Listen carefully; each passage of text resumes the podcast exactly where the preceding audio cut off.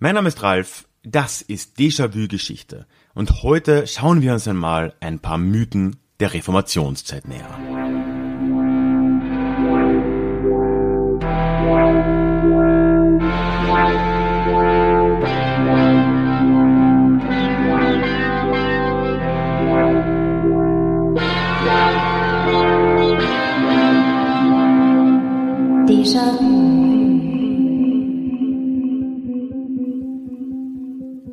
Ja, hallo und herzlich willkommen zurück zu dieser neuen Ausgabe des Déjà-vu Geschichte Podcast.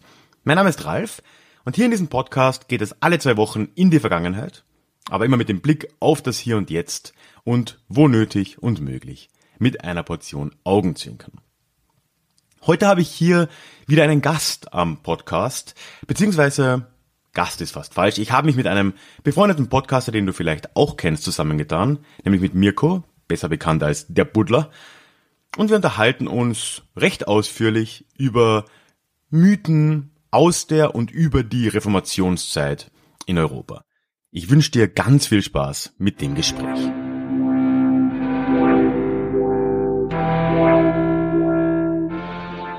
Ja, hallo Ralf. Ja, hallo Mirko. Grüß dich. Freut mich, dass es geklappt hat. Wir wollen ja heute über Fake News im Reformationszeitalter reden. Und da hattest du dich ja netterweise bereit erklärt, weil du ja auch ein entsprechendes Buch geschrieben hast. Schon ein bisschen länger her.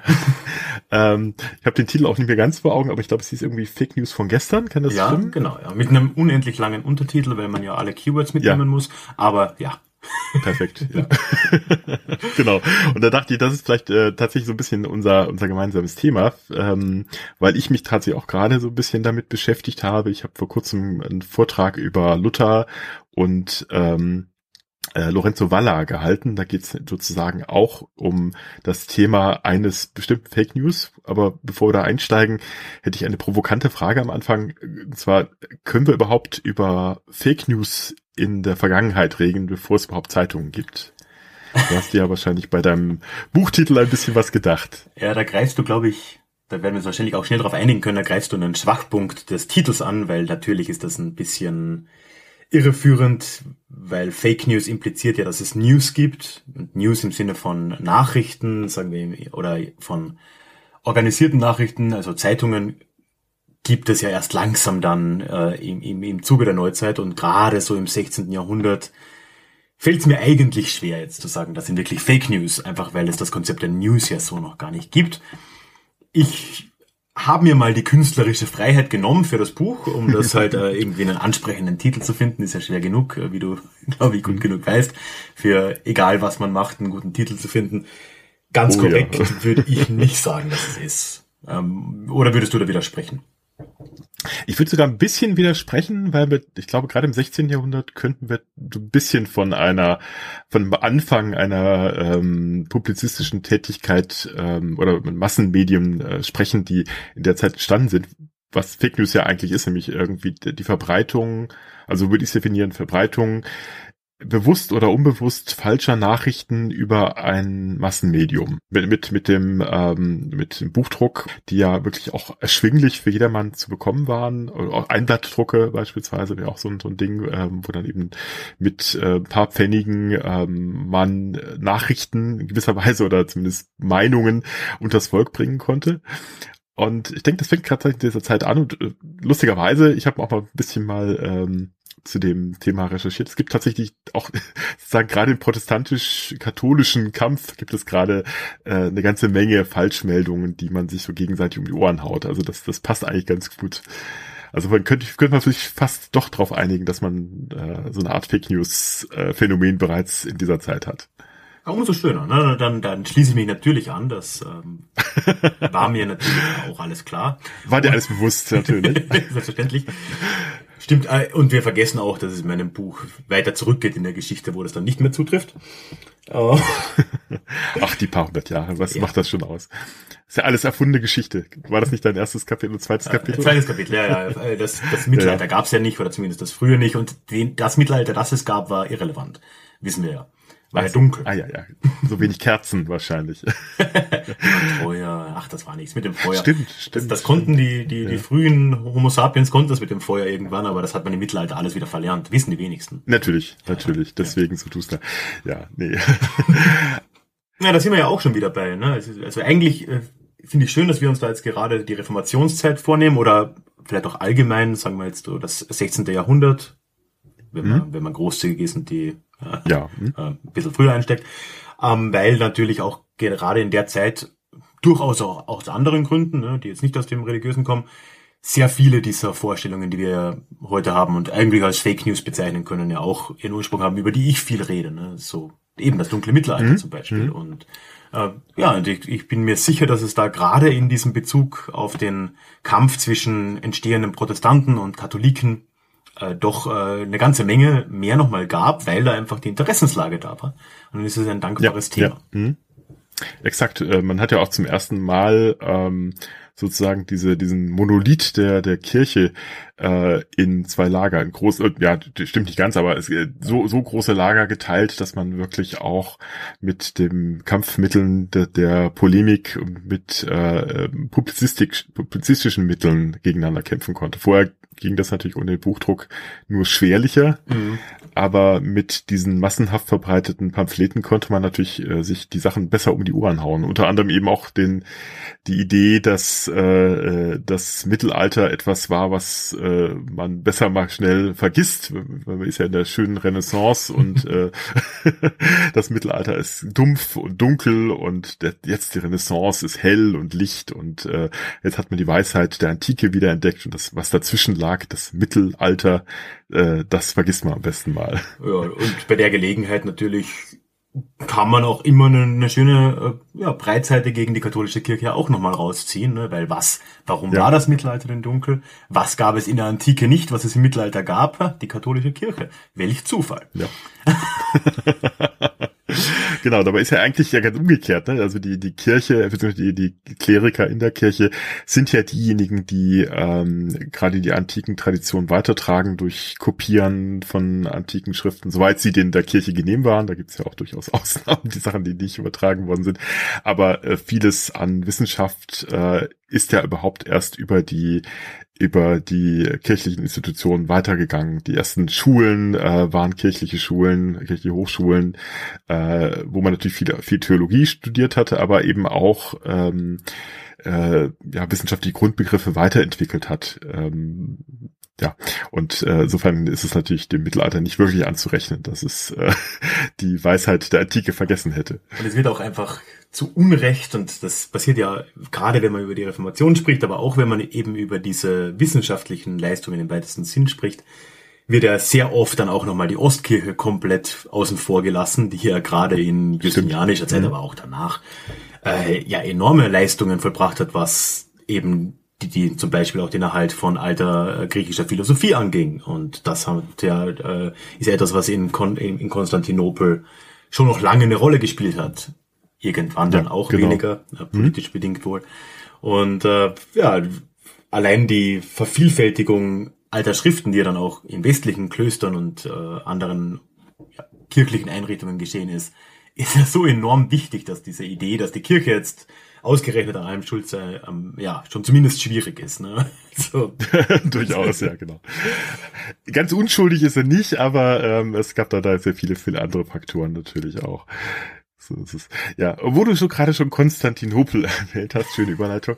ähm, wir hatten uns ja im Vorfeld ein paar Ideen gemacht, worüber wir heute reden wollten, welche Fake News denn der Vergangenheit äh, wir besprechen. Und da äh, fiel mir natürlich als erstes ähm, die konstantinische Schenkung ein, die nämlich auch Luther äh, stark beschäftigt hat. Ähm, die konstantinische Schenkung ist ja äh, letztlich eine, äh, heute relativ un unbestritten, eine, eine riesige Fälschungsaktion des Mittelalters gewesen, beziehungsweise eigentlich sogar schon ähm, des, äh, wie wir vorhin gelernt haben, des nicht vorhandenen frühen Mittelalters. ähm, und zwar ist das ein, ähm, heißt das ganze Ding eigentlich ähm, das äh, Constitutum Constantini, also eigentlich die Bestimmung Konstantins, die konstantinische Schenkung, also die äh, Donatio Constantini ist eigentlich nur ein Teil davon. Das ist äh, quasi einer so, so eine Art Urkundencharakter und das andere ist ähm, das die sogenannte Confessio Constantini. Da geht es nochmal so ein bisschen in den äh, ähm, theologisch Schrägstrich sogar so ein bisschen sagenhaften Bereich rein. Auch in Richtung Glaubensbekenntnis ein bisschen, oder? Oder ist das so ein bisschen Glaubensbekenntnis. Also es soll quasi ähm, eine Schrift äh, angeblich äh, von Konstantin dem Ersten sein, von dem wir ja wissen, dass er als erster römischer Kaiser äh, zum Christentum übergetreten ist. Ähm, nicht die Religion, äh, Staatsreligion eingeführt hat, das kam erst später tatsächlich, aber der sozusagen die Weichenstellung äh, vorgenommen hat, ähm, äh, das Christentum zur vorherrschenden Religion zu machen und somit auch quasi ewigen Angedenks äh, in, in der katholischen Kirche hatte. Ähm, und diese Schrift äh, behauptet also von sich selbst sogar, sie sei ein Dekret äh, des 30. März, und jetzt wird schon schwierig, entweder 13, 315 oder 317 nach Christus. Äh, die hat ja selbst in sich äh, zwei widersprüchliche Angaben, aber ähm, da ist sozusagen schon mal das erste Problem, was, was den Leuten damals äh, auch schon aufgefallen ist, dass das ein bisschen schwierig ist. Ähm, da geht's vor allem äh, drum, dass äh, Konstantin in ähm, seiner, äh, ja, seinem Ende seines Lebens vom Aussatz befallen worden äh, sei und ähm, er habe also quasi nach Mittel gesucht, wie er da wegkommt, wie er das los wird und ein Priester, natürlich ein heidnischer Priester, reiht ihm im Blut unschuldiger Kindlein zu baden. Ähm, doch, äh, das überlegt er sich kurz, aber er wird von der Klage der Mütter, wie es heißt, von Mitleid ergriffen. Also er hat nicht vorher schon ein Problem damit, sondern es ist also offensichtlich. Er muss das schon ähm, erstmal sehen, er, ne? Muss er erstmal, genau, muss erstmal sehen, genau. Kritischer ähm, Mensch, ja. Und äh, genau, und schickt dann also die Mütter und Kinder, die er schon offenbar da hat antanzen lassen, erstmal nach Hause. Ähm, und sagt, da muss da irgendwas Besseres sein. Und nachts träumt er dann, äh, die träumt ja ständig offensichtlich von wichtigen Dingen. Also auch die, die, äh, der Sieg an der Milvesischen Brücke soll er ja vorher geträumt haben, in hoc signo vinces, also im Zeichen des Kreuzes wirst du siegen, hat er geträumt und das passiert dann ja praktischerweise auch.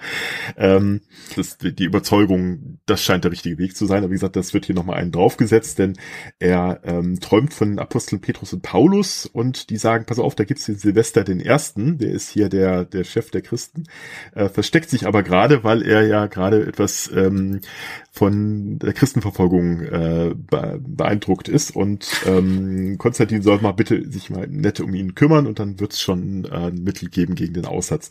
Das macht er dann, als er wieder aufgewacht ist, nehme ich an. Und ähm, Konstantin ähm, wird dann von, von Silvester getauft und praktischerweise dabei auch geheilt. Also sieht man wieder die, die heilende Wirkung von Bädern. Ähm, äh, damit ist aber dann sozusagen auch dann äh, der Übertritt zum Christentum nochmal äh, ein zweites Mal, wie auch immer sich man das erklärt hat, ähm, wird das als quasi dann nochmal sanktioniert.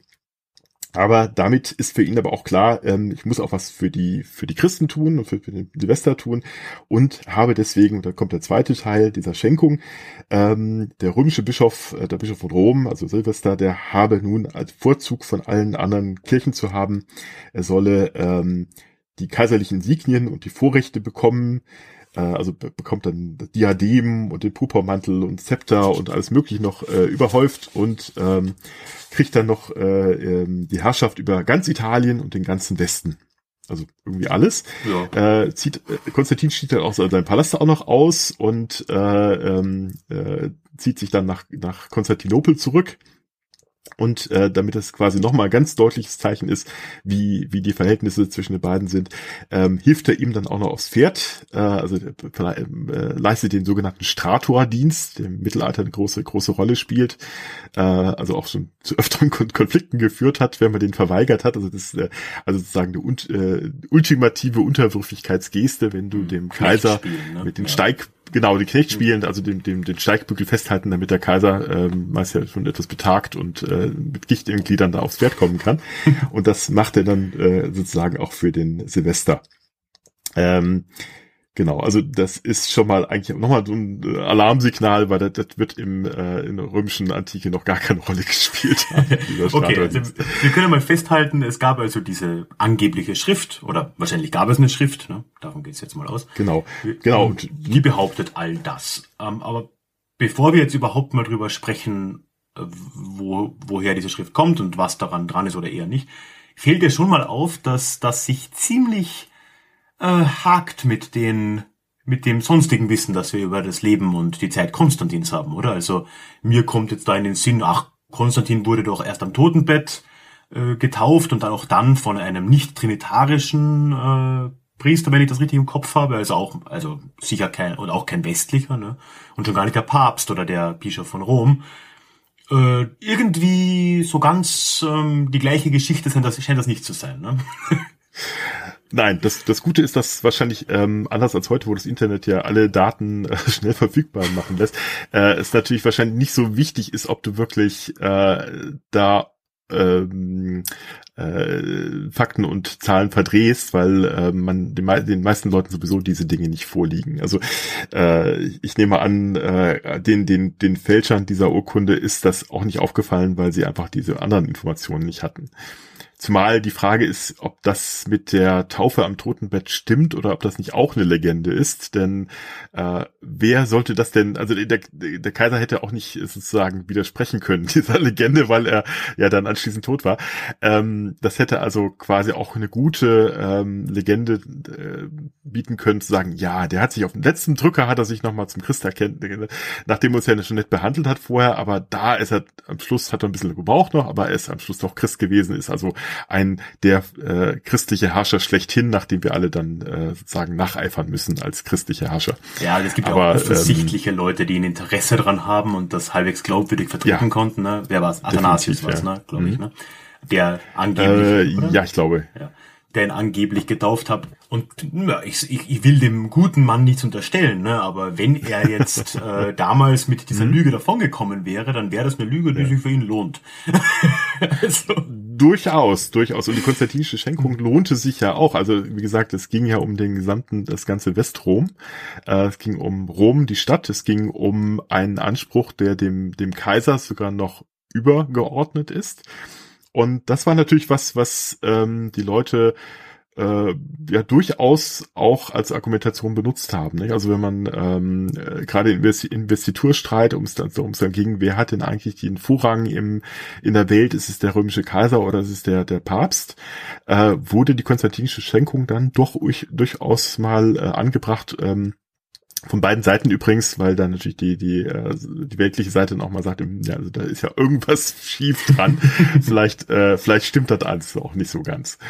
Also das ist ganz interessant, dass also das noch eine relativ große Rolle spielt, bis dann tatsächlich ähm, äh, ins hohe Mittelalter, aber danach eigentlich gar nicht mehr so. Danach vergisst man das Ding, weil es eigentlich schon Faktum ist. Es gibt eben äh, Rom, es gibt den Kirchenstaat und es äh, den der ähm, der Rest interessiert eigentlich nicht, weil es sozusagen die normative Kraft des Faktischen ja, ja klar, äh, so besag, äh, schon existiert. Ne? Vielleicht können wir ganz kurz nochmal auf den, den Ursprung des Ganzen zurückgehen. Ähm, denn ähm, das Ganze hatte natürlich tatsächlich wahrscheinlich einen, einen guten Sinn, denn ähm, das sollte vermutlich im achten Jahrhundert ähm, zwei andere Kaiser und äh, einen anderen Papst zusammenbringen.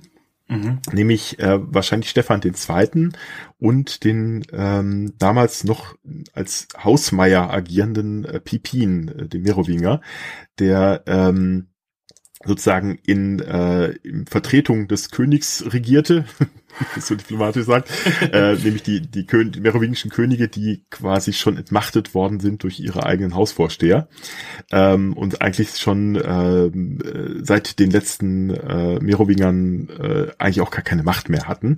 Das waren eben dann die aus dem aus dem äh, Hause der, der sogenannten Karolinger, aus dem ja später auch Karl der Große äh, kommen sollte, dessen äh, Sohn ja auch äh, Pippin ist. Genau, nicht ferner Zukunft. Und nicht ferner Zukunft, genau. Pippin hat aber das Problem gehabt, ähm, so ein, äh, da sitzt immer noch irgendwo ein Merowinger König rum äh, auf einem Thron, der zwar nichts zu sagen hat, aber ist noch da, den muss ich irgendwie mal loswerden, weil das geht so weiter eigentlich ja nicht. Und deswegen hat er an den ähm, Vorgänger von Stefan geschrieben, was machen wir denn? Was ist, was ist denn eigentlich besser? Ähm, soll ein einer regieren, der tatsächlich die königliche Macht hat, oder soll jemand, der dem Namen nach ähm, König ist, regieren? Und ähm, das war natürlich eine relativ äh, klare Sache, was er da fragte. Äh, und Zacharias sagte, naja, klingt schon richtig so, mach mal, ne? Also ist aber auch äh, sozusagen eher so ein so ein äh, Gutachten gewesen. Man muss auch bedenken, dass die, dass der Papst damals wirklich fast nichts Besseres war als der der Bischof von Rom. Der hatte keine große, keine großen Ländereien, der hatte noch keinen keinen keinen Kirchenstaat, war eigentlich so eine Art äh, äh, kleiner kleiner Duodezfürst da unten im, im äh, Rom. Die die rekrutierten sich sowieso meistens nur aus den römischen Familien, äh, diese diese Bischöfe von Rom und wie gesagt außerhalb von Rom hatten die auch relativ wenig Hausmacht. Aber ähm, äh, der Nachfolger von ihm, Stefan, ähm, hatte sich ein bisschen auch mit den römischen Adligen angelegt und wurde aus Rom rausgeschmissen und hat sie gesagt, pass auf, da gibt's da oben auch einen, der hat ein ähnliches Problem, der hat nämlich auch so ein Autoritätsproblem. Ähm, wie, wie kriegen wir das denn zusammen? Und da haben die sich getroffen ähm, in, in Deutschland tatsächlich, das erste Mal, dass überhaupt ein, ein Papst äh, ähm, in, in, ähm, auf dem deutschen, auf, oder diesem fränkischen Gebiet, muss man fast sagen, äh, im Jahr 754 ähm, sich äh, getroffen haben, nicht, ich rede Unsinn, nicht deutsches Gebiet, sondern das war östlich von Paris. Okay. Und die, äh, aber erstmal überhaupt erst erstmal nördlich der Alpen. Und dort hat sich dann äh, das Umgekehrte abgespielt, nämlich nicht äh, wie bei angeblich bei Konstantin und ähm, Papst Silvester, sondern der Papst warf sich dann dem dem äh, äh, Pipin vor Füßen mhm. und sagte: Pass auf, äh, du musst mir mal helfen, mal hier unten ein klar Schiff zu machen. Und äh, das äh, hat sich dann sozusagen äh, relativ gut anbieten können, weil er in seinem Gepäck diese konstantinische Schenkung hatte. Und sagte, pass auf, da gibt's ja doch diesen alten Fall. Das ist sozusagen, wir haben hier schon mal einen, einen, einen äh, nach, ähm, einen, einen äh, Plan, wie das funktionieren könnte, weil ähm, das habe ich ja eigentlich schon. Du musst mir eigentlich nur noch gewährleisten, dass ich das wieder wieder hinbekomme mit dem Kirchenstarter unten. Und für Pepin war das war das insofern schön, weil er natürlich sagen könnte, ja gut, dann kann ich vielleicht mit äh, mit diesem Bündnispartner meine eigene Macht aufbauen. Hat dann ähm, sich tatsächlich äh, sein, sein Königtum auf die Weise konsolidieren können. Und ähm, auch Stefan bekam seinen Willen, ist wieder in Rom eingesetzt worden. Und damit äh, wäre eigentlich die Sache gegessen werden, wenn diese konstantinische Schenkung, die dann auch zur pipinischen Schenkung äh, wurde sozusagen, äh, hätte sich damit erledigt gehabt, wenn sie eben dann nicht wieder ähm, in den äh, folgenden Jahrhunderten immer wieder mal rausgekramt wurde, um als Argumentationshilfe zu dienen eben äh, in Sicht, wer ist denn jetzt eigentlich wessen Lehnsherr, wer, wer ist denn wem unterstellt, wer hat denn jetzt wem den Steigbügel gehalten. Ähm, aber und wie gesagt, aber dann kurze Zwischenfrage, ja? wie ist da deine Einschätzung? Glaubst du, dass jetzt Schenkung hin oder her realpolitisch es mit diesem Treffen mit Pipin für den Papst, für den zukünftigen oder für den Bischof von Rom, dass ihm das irgendwas kurzfristig gebracht hat oder ist es wirklich nur etwas, wo man später dann drauf verwiesen hat und das halt dann Teil dieser Legende wurde. Oder hatte man da was davon? Ähm, man hatte tatsächlich ein, äh, eine Legitimation damit bekommen, dass, äh, dass man äh, sich hier gegenseitig hilft. Ich glaube, das, das hatte schon eine gewisse Wirkung. Mhm. Äh, letztlich hätte es wahrscheinlich auch ohne funktioniert. Ähm, man, was, was Pepin wollte, war die, war die Krönung in, in Aachen, äh, Quatsch, in Aachen, sag ich, so Unsinn, in Rom. Ähm, und ähm, die äh, letztendlich wächst ja daraus dann auch die die äh, die Kaiserwürde für für Karl, der ja sozusagen dann auch auf diesem Ding aufbauen kann im Jahr 800. Ähm, aber letztlich, äh, ich denke auch ohne jetzt auch jetzt auch wunderbar ohne diese diese Fälschung funktionieren können. Die Frage ist auch, ob, ob, ähm, ob Stefan dieses Ding selber hat ausarbeiten lassen oder was wahrscheinlicher ist, dass das Ding sowieso schon kursierte, aber ähm, äh, er das dann praktisch wieder auspacken konnte im Gepäck und sagt, was auf, da gibt's ja schon mal einen Präzedenzfall, da können wir doch mal drauf aufbauen. Ähm, äh, und du wirst sozusagen der Vertreter Konstantins und ich werde der Vertreter Silvesters und dann passt das doch am Schluss. Äh, ich denke mal, so wird das wahrscheinlich in, äh, in etwa äh, jetzt flapsig gesagt gelaufen sein. Weil ich halt auch dazu tendiere, dann sowas wie den Aufstieg des Bischofs von Rom. Äh, das ist wahrscheinlich eine längerfristige Geschichte gewesen, die jetzt nicht mal so ja. äh, über, über ein Treffen in Paris oder irgendwo in der Nähe einfach mal so beschlossen wird oder da halt dadurch befeuert wird. Da. Aber ja, ähm, das heißt, aber wissen wir, wann die ursprüngliche Urkunde, sagen wir mal, gefälscht wurde, die er da schon mitgebracht hatte? Oder wann das erste Mal eine Urkunde, die sich als konstantinische Schenkung ausgab, aufgetaucht ist oder hergezeigt mhm. wurde? Also, wenn ich es richtig noch im Kopf habe, ähm, wird vermutet, dass sie möglicherweise schon im siebten Jahrhundert entstand sein kann, aber äh, also theoretisch im achten Jahrhundert. Es gibt sogar welche, die sagten, ähm, äh, dass sie vielleicht sogar gar nicht so sehr bei, äh, bei Pipin und Stefan eine Rolle gespielt hat, sondern dass das sozusagen erst nachträglich damit verbunden worden ist, mhm. dass sie vielleicht sogar erst aus dem achten Jahrhundert stammt, äh, Ende des achten oder ja sogar später noch entstanden ist. Aber wie gesagt, das ist durchaus äh, schwierig, weil man natürlich nur diverse Abschriften von dem Ding hat, die äh, sich dann wiederum sehr schwer durch Stilistik und ähnliche Dinge dann datieren lassen. Gut, äh, wann oder ich will ja nicht vorausgreifen, aber irgendwann hat man doch wahrscheinlich ein Interesse dran, diese Fälschung trotzdem auszubuddeln, ne? ja, natürlich. Also wie gesagt, ähm, die wird gerne gerne äh, vorgebracht, wenn man wenn man ähm, gegen aktuelle Missstände oder vermeintliche Missstände, die man wahrscheinlich selber sieht, äh, vorgehen wollte. Beispielsweise gibt es ähm, im Umfeld von Friedrich II., dem Staufer, äh, gibt es äh, ein Pamphlet, das, äh, wo es dann also quasi benutzt wird, um äh, gegen gegen den äh, Friedrich an, anzustänkern sozusagen. Ähm, also sagen wir quasi, ähm, die kaiserliche Herrschaft sei ja gar nicht legitimiert, weil sie ja eigentlich sozusagen nur ein Zugeständnis äh, des, des Papstes sei. Eigentlich gehörte sozusagen selbst die weltliche Macht dem Papst. Ne? Das ist sozusagen die Argumentationslinie. Äh, andererseits sind es dann wiederum ähm, äh, sogar durchaus auch kirchliche Vertreter, die was gegen den aktuellen Papst haben. Beispielsweise ähm, der berühmte Bernhard von Clairvaux, der dann gegen, also dem 12. Jahrhundert gegen, gegen Papst Eugen den Dritten wettert und sagt nämlich, ähm, das kann ja nicht sein, dass du hier weltliche Herrschaft ausübst, weil äh, das äh, äh, dann wärst du ja auch nicht der Nachfolger Petri, sondern der Nachfolger Konstantins. Also musst du schon mal entscheiden, was du denn hier machen willst und äh, du solltest eigentlich nur der, der Nachfolger Petri sein. Aber das äh, spielt dann, das Ganze spielt dann vor allem noch eine Rolle, wenn es um die Ketzerprozesse geht. Also da haben wir schon die, im Vorgespräch schon mal kurz erwähnten Katara, die ähm, äh, sich dann sozusagen ähm, auch äh, diese Idee zu, zugrunde äh, nehmen und sagen, pass auf, äh, das ist ja offensichtlich auch nochmal so ein, so ein Ding zu sagen, warum hat er denn weltliche Macht, der Papst? Die, äh, die hat er da offensichtlich ja äh, von Konstantin bekommen. Also das, das stand ja irgendwie alles nicht vorne zu packen. Wenn, wenn denn der, der Konstantin ihn das verleihen kann, muss der doch der mächtigere von beiden sein. Und äh, dann ist der Papst ja doch nicht Stellvertreter Christi, sondern sozusagen nur der Nachfolger Konstantins.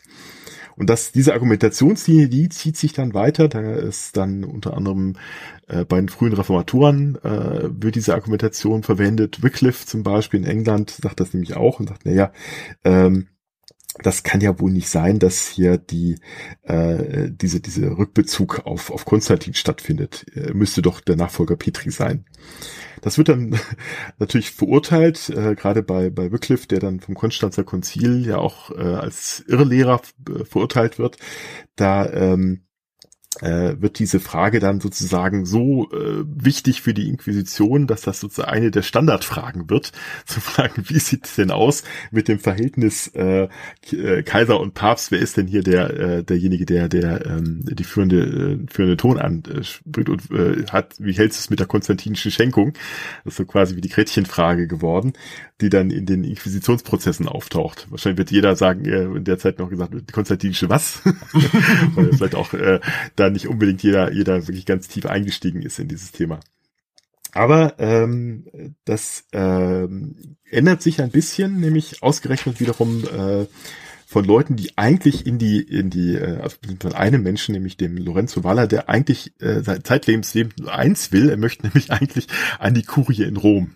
Er möchte gerne beim Papst Angestellter werden, wie es von seinem Vater und dessen Vater. Und ähm, das klappt aber nicht, weil er ein bisschen streitbarer Charakter ist. Ähm, hat dann äh, ursprünglich mal in der Universität in, äh, in Rom lehren wollen. Das, da ist er, die ist geschlossen worden. Da musste er dann irgendwie erstmal nach Mailand. Da ist er dann rausgeflogen, weil er sich mit den dortigen Juristen anlegte Äh, also der, der, hat eine ganz lustige Lebensgeschichte. Überall, wo er ist, fliegt er raus. Mhm, gut, sympathisch. und irgendwann, ähm, nachdem er immer wieder so ein paar Bewerbungsschreiben an den Vatikan losschickt und die ihn dann ähm, aus diversen Gründen nicht ne, wollen, ähm, kriegt er mal eine Anstellung ähm, in Neapel beim äh, dortigen Herzog und ähm, hält dann hält dann relativ lange dort aus aber äh, eigentlich ist das nicht so sein Ding und er versucht dann in der Zeit sozusagen die Lücken zu füllen und schreibt ein bisschen mal was über die konstantinische Schenkung. Also ihm geht's vor allem eigentlich um andere Dinge. Er ist eigentlich auch eher so ein Humanist, der sich mit, mit Schöngeistigen beschäftigt, aber das ist für ihn mal ganz spannend und guckt sich das mal näher an und schreibt dann auch mal was Größeres drüber und ähm, guckt sich vor allem zum ersten Mal wirklich systematisch die Geschichte an und äh, schreibt ein sehr nettes kleines Büchlein De falso credita et immentia Constantini donatione, also quasi die fälschlich glaubte und gefälschte Schenkung des Konstantins. Das ist so ein schöner Titel, äh, den man sich bei wissenschaftlichen Papern immer wünscht, wo man nicht weiterlesen muss. Genau, du weißt mal, du weißt mal schon das Ergebnis, schon vorweggenommen. Ja. Ähm, aber für ihn ist es ganz interessant, weil er dann sagt, was ist da eigentlich los? Und ähm, guckt sich das wirklich sehr mit einem skeptischen Auge an und stellt dann diverse Dinge vor. Also schön auch eigentlich die Form, weil es nicht einfach nur eine Abhandlung ist, sondern er lässt quasi Protagonisten zu Wort kommen. Also beispielsweise reden da die Bürger von Rom äh, und, und sagen, naja, pass auf, diese konstantinische Schenkung. Äh, also er geht erstmal davon aus, das Ganze find, findet tatsächlich statt. Ähm, und jetzt, was würden wohl die Leute äh, sagen, die damit beteiligt sind, äh, über diesen äh, Schritt von Konstantin? Und dann kommen also erstmal die Bürger von Rom und sagen, äh, Moment mal, du kannst doch nicht einfach hingehen und unsere Stadt verschenken. Wo kommen wir denn dahin? Das ist hier die Herrsch deine Zentrum deiner Herrschaft. Wir haben auch was mitzureden. Das ist ja nicht so, dass du hier ganz alleine, du hast noch den Senat, ne? Und ähm, dann kommen seine Söhne, also Konstantin Söhne, und sagen, kleinen Moment mal, das ist unser Erbe. Du kannst doch nicht einfach Erbe wegschenken. Das geht doch nicht, ne? Also, hallo. äh, und dann kommt noch lustigerweise der ähm, Silvester selber an und sagt, ist ja nett von dir, Konstantin, aber hast du mal drüber nachgedacht, dass das keine so gute Idee ist? Ähm, ich weiß, du bist noch jung. Es ist also geht davon aus, das Ganze sei noch äh, sozusagen die Jugendzeit passiert, was ja nicht stimmt, was ja am Ende an, angeblich dort egal wurscht. Jedenfalls, ähm, du bist ja noch nicht so lange Kaiser, da kann das schon mal vorkommen.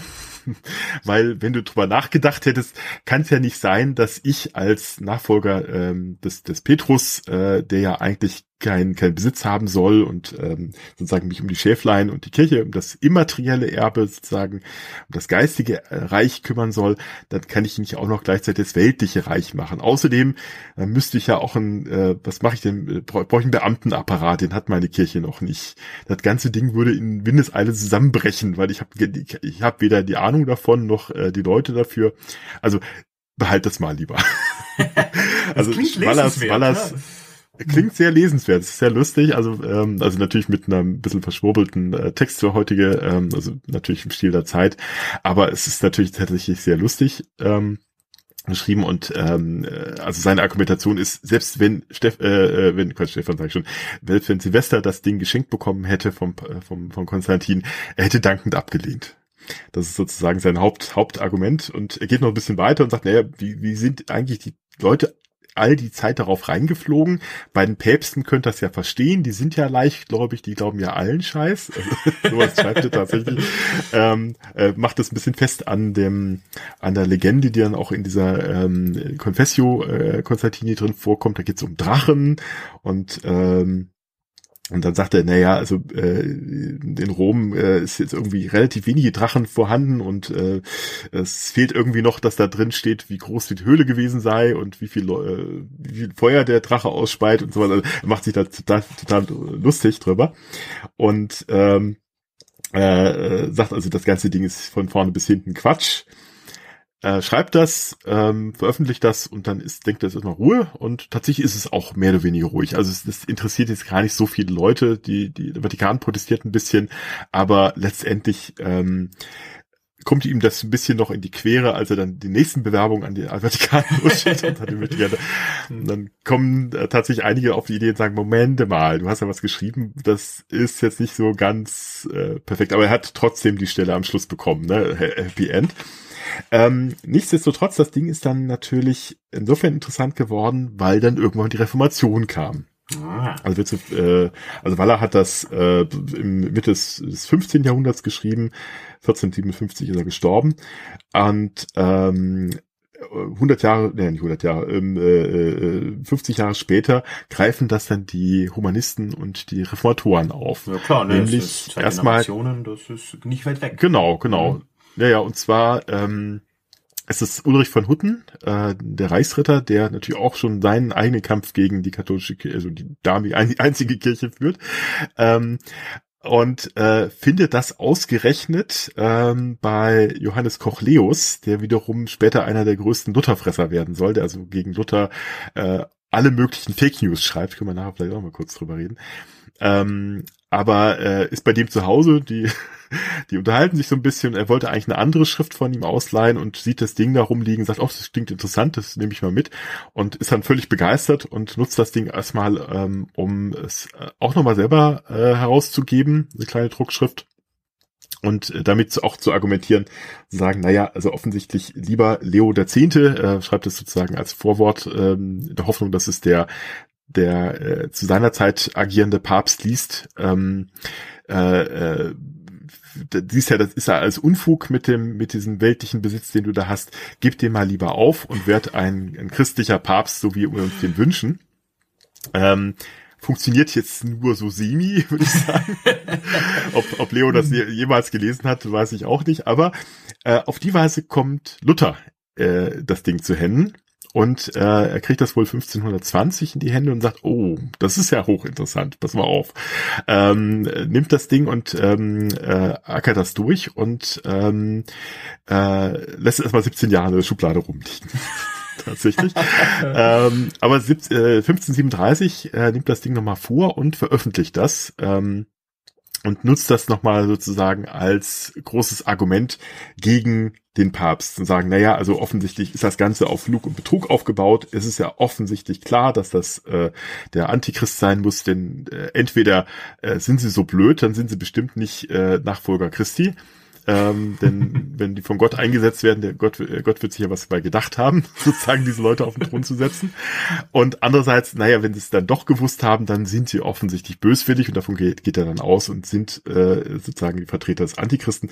Spart dann natürlich auch nicht an Polemik, äh, schreibt dann also sehr böse kleine äh, Dinge, also ähm, äh, ganz, ganz typisch für, für Luther, nutzt natürlich derbe Ausdrucke, äh, macht ein paar Wortwitze äh, jetzt habe ich mir eigentlich aufschreiben wollen, was es war.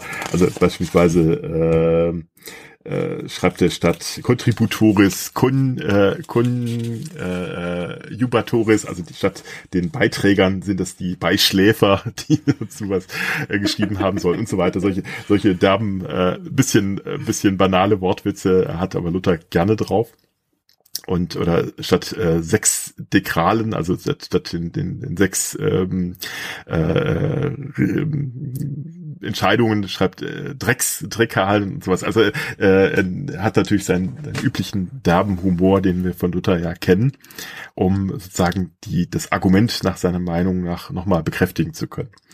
Nichtsdestotrotz, das Ding hat natürlich 1537 jetzt nicht mehr so die Wirkung.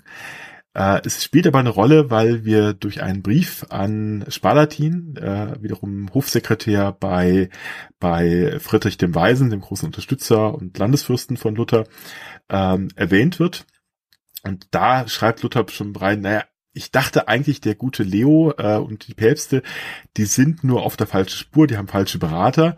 Aber als ich dieses Ding von Walla gelesen habe, da war mir klar geworden, naja, das, das, da ist mehr hinter. Also mhm. die sind nicht nur einfach blöd, sondern die sind böswillig. Das heißt, das müssen, die müssen äh, bestenfalls der Antichrist, wenn nicht nur was Schlimmeres sein, da in Rom. Und das ist sozusagen für ihn auch so ein bisschen die Kehrtwende. Vorher versucht er tatsächlich noch ein bisschen ähm, äh, diplomatisch mit, mit äh, Leo dem Zehnten in Rom zu agieren. Es gibt äh, von ihm Briefe, wo er dann sozusagen noch sehr vorsichtig argumentiert und sagt, naja, pass auf, du bist ja offensichtlich nur falschen Beratern umgeben, aber liest doch mal das und das, ähm, da wird dir dann schon klar werden, dass, dass diese Geschichte mit den 95, mit den ähm, 95 Thesen, sag ich, die Geschichte mit den, mit dem Ablassen ein falsches Ding ist. Ähm, Und so schreibt das in 95 Thesen auch, nämlich äh, da schreibt er ja rein, wenn der Papst wüsste, was da in seinem Namen getrieben würde, hätte es ja schon längst eingestellt. Er würde ja lieber ähm, äh, alle Gebäude in Rom abreißen, als mit dem Blut seiner Schäflein äh, den, den Petersdom bauen lassen. Aber äh, das äh, äh spätestens dann 1520 vorbei, wo er dann meint, äh, das, das muss sozusagen die Gegenseite sein, das muss der, der Antichrist sein da in Rom. Und so hat sozusagen Fake, der Fake News, äh, äh, den es ursprünglich ja mal im 8. Jahrhundert gegeben hat, plötzlich dann auch Luther erreicht und für ihn ist dann sozusagen äh, als, äh, wie sagt man, der Superspreader von Fake News auch, äh, äh, wird das Ding wieder auf, aufleben gelassen, was eigentlich schon längst mehr oder weniger ad acta gelegt worden ist.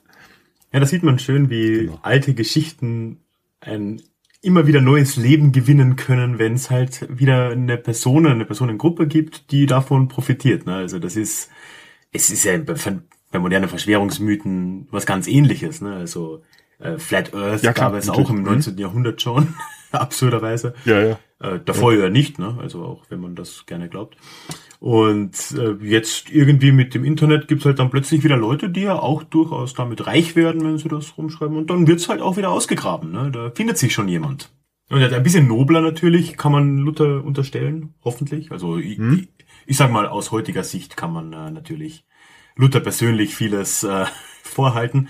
Aber äh, ja, die, durchaus. Die, die Reformation an und für sich war ja doch ein, ein äh, ja, eher, eher positiver Prozess, würde ich mal behaupten. Und von dem her ähm, ist da ja dann, wenn man das in Schwarz-Weiß sehen will, das im Sinne des Guten verwendet worden. Aber die Beispiele ziehen sich natürlich durch. Also das ist auch das, das, das lange Leben dieser Geschichten teilweise. Ja, ja, wie gesagt, also durch die Reformation werden viele der, dieser eigentlich schon veralteten Geschichten wieder aufgegriffen und plötzlich wieder, wieder en vogue gemacht. Was wir ja, wie gesagt, auch ja, wie du schon richtig sagst, ja beispielsweise jetzt wieder bei dieser QAnon äh, Bullshit-Geschichte wieder haben. Und da fühle ich mich auch wieder erinnert, ne, gerade eben, als ich es nochmal las, ähm, die, die, diese äh, Blut der unschuldigen Kindlein-Geschichte, das ist doch gerade wirklich eins zu eins. Wir sehen, das Ding hat gerade eine Halbwertszeit von 1000 Jahren, äh, 2000 Jahren. Ne? Also das scheint ja so, so ein, äh, Irrsinn zu sein, diese, diese, diese Idee, äh, irgendwas mit, mit Blut und Kindern und äh, ja klar, ich mein Blut ist so dieses Ding, was äh, seit jeher so Sitz der Kraft und äh, Mytho, mythengeschwängerte äh, Geschichten immer hervorgeruft. Auf der anderen Seite Kinder, was kann es Unschuldigeres geben als Kinder? Was kann das Schlimmste sein, was man macht? Äh, ist Kinder umbringen? Also somit, äh, da verbinden sich so, so ganz alte Archetypen, die, äh, die sich äh, ja wahrscheinlich noch, noch länger zurück verfolgen lassen als jetzt gerade zu Konstantin und äh, im vierten Jahrhundert. Ähm, letztlich hast du das ja schon in der Bibel mit der Opferung von Isaak, äh, der, der Vater das Kind opfern soll, äh, um sozusagen den, den höchstmöglichen Beweis seiner Loyalität zu Gott zu beweisen. Also die, diese, diese, diese Stories ähm, werden dann immer wieder aufgekocht, äh, sind, bedienen sich aber immer aus demselben Pool. Also offensichtlich. Ja, ist ein äh, alter Topos, ja klar, scheint logisch, das, ja. ja. Ja, klar, natürlich. Und das funktioniert halt interessanterweise immer noch. Ja, ja, also ich muss ja auch bei diesen modernen Sachen, da sind wir jetzt ein bisschen weg von, von, von Luther, oder nicht, nicht von Luther unbedingt, aber zumindest vom, vom äh, der konstantinischen Schenkung. Aber gerade wenn wir jetzt kurz QAnon haben und eben diese Sachen, ich denke da halt sofort an so Geschichten, die im, wann war es, im 12. Jahrhundert so aufgekommen sind, ne? Diese, diese Ideen mhm. der jüdischen Ritualmorde, um irgendwie aus Kinderblut Matzen herzustellen. Und ich weiß nicht, was da alles äh, rumgegeistert ist. Äh, damals war es ja so ein, äh, wie hieß er, ach, William of, William of Norwich was, glaube ich. Aber auf jeden Fall da, also in England wurden ja dann diese, diese Dinge auch einfach mal wieder nicht erfunden, ne? die, die gab's ja schon. Aber da war es wieder mal so, dass dann einer gekommen ist, der hat das niedergeschrieben und äh, plötzlich hat das wieder ein neues Leben, das dann, ja, in, in England zumindest, bis zur Ausweisung der Juden kann man argumentieren, was ja nicht mehr lange gedauert hat. Oder in heutiger, heutigen Zeitmaßstäben, äh, äh, wirkungsmächtig geblieben ist. Ne? Ein uraltes Ding. Und äh, so auch früher und danach. Ne? Oh ja, oh ja. Lustigerweise gibt es da wiederum äh, Verbindung zu, zum, äh, zur Reformationszeit bei uns, ähm, nämlich Melanchthon, Philipp Melanchthon verteidigt lustigerweise, also lustigerweise, also, äh, es bezeichnet man, man der Luther ja äh, heute betrecht äh, sein, seine große Judenfeindschaft vorwirft, äh, der ja ähm, zunächst mal sehr judenfreundlich geschrieben hat. Also es gibt ja diese Schrift, ähm, dass Jesus Christus ein geborener Jude sei, wo er dann sinngemäß schreibt, naja, er wäre ja auch als Jude nicht zum Christentum übrig, übergetreten, wenn er gesehen hat, was die 1500 Jahren da mit den Juden gemacht haben. Also da würde er ja wahrscheinlich auch, äh, äh, hätte er großes Verständnis, dass die jetzt nicht gerade begeistert über die, die, Kirche gewesen sein. Aber jetzt, wo er dann doch quasi aufgedeckt hat, was die wahre Religion ist, ähm, da müssten die doch jetzt in Scharen zu ihm überlaufen, was mhm. dann nicht passiert, äh, zu seinem großen Ärger. Und dann aber gerade so in dieser Zeit 1537, da kippt sozusagen bei ihm auch mal die Stimmung und ähm, er fängt dann auch an, die ganzen Fake News wieder zu glauben, diese ganzen äh, Ritualmordgeschichten und was ich was alles und ähm, das äh, äh, ist ein bisschen konträr zu dem, was Philipp Melanchthon, der zweite große Reformator in Wittenberg, macht. Der verteidigt nämlich genau zu dieser Zeit ähm, äh, eine Gruppe von Juden in Brandenburg, die wiederum auch dem Vorwurf des äh, der Kindstötung äh, zu rituellen Zwecken äh, äh, unterliegen, die also quasi sie verteidigen müssen.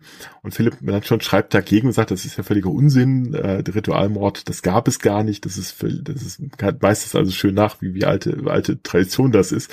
Äh, also da geht tatsächlich so ein bisschen was auseinander. Ne? Einerseits die Reformatoren, die äh, sozusagen die Juden auch als Abgrenzung brauchten, äh, zu sagen, ja, das sind wir nicht und das sind wir auch nicht. Und Juden sind wir schon gar nicht, aber äh, das und das machen wir. Ne? Also äh, das, das merkt man auch bei, bei Religionen, die sich neu gründen, die brauchen immer ein Feindbild. Und leider Gottes sind das äh, ganz oft dann die Juden, die äh, sich dafür äh, auserkoren werden ähm, und natürlich dann als, als, als Sündenböcke herhalten müssen. Aber ähm, das ist, wie gesagt, aber auch durchaus, geht auch unterschiedlich. Ähm, Melanchthon versucht da eine andere Schiene zu fahren. Der ist auch ein bisschen, wenn mich fragt, eher der, der intellektuellere von beiden. und der macht bei diesen Geschichten dann eher nicht mit und versucht das sozusagen auf einer eher diplomatischen Ebene zu lösen. Äh, aber wie gesagt, da, da gibt es dann sozusagen auch wiederum äh, eine Verbindung dorthin. Ja. Das erinnert mich jetzt gerade, ist auch eine schöne Überleitung zu, ja, wir haben ja ein paar Themen durchgegangen, die ich will jetzt was, was aus England mal kurz bringen. Aber da, äh, das passt gerade richtig gut, einfach weil ich glaube, was ja heute zumindest in Teilen, glaube ich, ein bisschen untergeht, ist die Diversität der, der Reformation, zumindest der Deutschen. Ich glaube, die Unterschiede zum Helvetischen sind relativ klar, äh, zu Zwingli, Calvin und so weiter. Ähm, aber es ist echt für mich immer wieder überraschend zu sehen, wie wenig damals, aber auch teilweise noch deutlich später, eigentlich den Leuten klar war, was denn jetzt genau die neue Kirche sein soll im Vergleich zur alten, jetzt katholischen oder was auch immer sie sie nennen will. Und äh, wie das alles zusammenspielt, ne, oder, oder auch da mit dem Judentum. Da gibt's eine schöne Geschichte aus dem 19. Jahrhundert noch. Äh, da gab's einen äh, Herrn Alexander Hislop, das war so ein äh, schottischer Presbyterianer. Und der hat wirklich, also spät, ich habe das genaue Jahr nicht, spätes 19. Jahrhundert ein Buch geschrieben oder Mitte spätes, äh, namens Die zwei Babylons, wo er ernsthaft dann äh, eine ganz ähnliche Logik auch hingestellt hat, so wie, wie Luther eigentlich gegenüber der Juden, so, ja, jetzt haben wir ja die richtige Religion gefunden, jetzt sollen sie kommen. Ne? Der hat dann auch gesagt, äh, ohne jegliche Belege natürlich, dass äh, der Katholizismus ja nicht mal eine, eine christliche monotheistische Religion ist, sondern die katholische Kirche, das ist eine heidnische Religion und die kommt im Endeffekt aus Babylon, hat dann äh, wild dahingeschwurbelt, dass halt irgendwie aus Babylon, das bekanntlich um ja. was 500 vor Christus von den Persern ausgelöscht wurde, äh, eine, ja, ein, ein, ein Nachleben hatte, dass die Götter Babylons äh, ja, weiter Bestand hatten in Griechenland und ich weiß nicht wo und dann wieder in die christliche Kirche Einzug gehalten haben. Und deswegen sind äh, eben alle Katholiken de facto Heiden und die Protestanten sind die einzig wirkliche Kirche, wo man dann wirklich nicht lange drüber nachdenken muss, um herauszufinden, so, äh, wie kann denn bitte etwas, was sich abspaltet von der katholischen Kirche, was eine heidnische Religion ist, jetzt plötzlich nicht mehr heidnisch sein? Das kommt mir unlogisch vor. Ähm, aber 19. Jahrhundert, ne? Also das, mm, ist, das ist jetzt äh, nicht so fern, ja, genau. Ja, Peter Böse, ja, wie, wie sich das halten kann. Er ist ja generell so, dass gerade halt, äh, also England ist ja generell ein, ein irrer Fall, wo er dieser, dies, dieser Kampf zwischen Protestantismus, wenn man es großzügig so nennen will, also halt der anglikanischen Kirche und äh, dem katholischen ja noch wirklich unfassbar lange nachgelebt hat. Ne? Also da gibt's äh, gut die Beispiele kann man ja lang äh, natürlich auch in Europa finden, 30-jähriger Krieg etc. Und parallel dazu läuft ja in, in England dann auch ein Bürgerkrieg ab in, in der Thematik. Aber wo dann irgendwann halt dann doch in Kontinentaleuropa eine gewisse Art der und der Übereinkunft war, ne, QS Regio und so weiter, ähm, war ja in in England das wirklich einfach ein Thema, das nie so richtig aufbearbeitet wurde. Und da ist es richtig spannend, wenn man mal so jetzt ein bisschen einen Sprung macht und so ins späte 17. Jahrhundert schaut.